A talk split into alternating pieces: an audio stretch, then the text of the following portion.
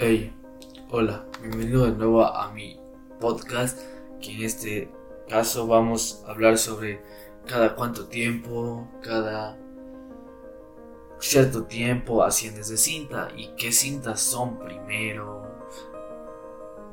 cuáles son después, así la variación de cintas que hay en el taekwondo.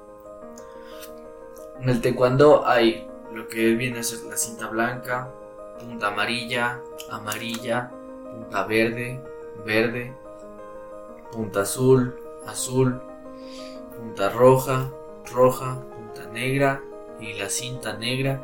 Desde que de ahí comienza lo que ya se vienen a hacer los los los cómo se llama los GUPs que hay nacionales, internacionales y GUPs de escuela. Eso significa que si tú eres primer Dan, digamos, los, los se pueden decir Dan, entonces digamos, tú eres cinta negra primer Dan internacional.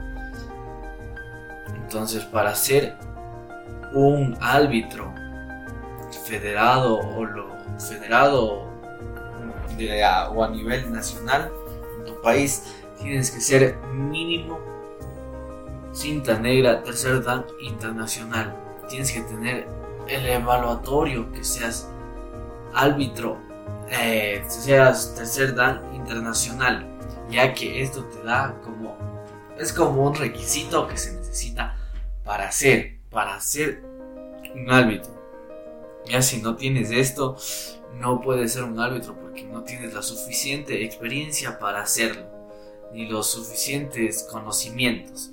Entonces para eso tienes que llegar a cinta negra, tener el, el tercer el tercer dan internacional. Ahora, te preguntarás, ¿cada, cada cuánto se asciende de cinta?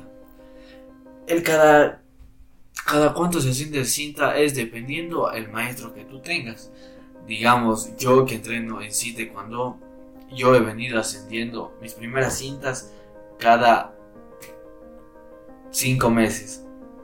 Y desde la punta negra vengo ascendiendo cada año, sería cada año, cada año, cada año, cada año, cada año, cada año. Ahorita actualmente estoy en punta negra. Ahora solo me falta un año más para ser cinturón negro.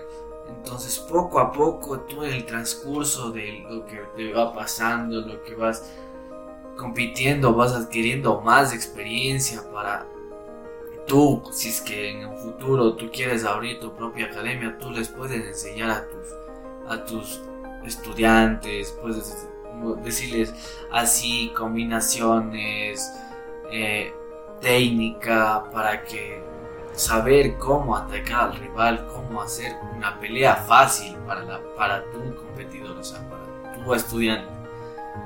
Entonces, tú a lo largo de todo el tiempo vas aprendiendo más, aprendes más cosas, aprendes hasta poco de mañas, por así decir, porque porque el taekwondo o cualquier deporte que de contacto tienen sus mañas porque para poderse acomodar, poderse patear bien, poder sacar puntos. Entonces, cualquier eh, cualquier arte marcial o, de, o deporte de contacto tiene sus, sus mañas para poder ganar las peleas.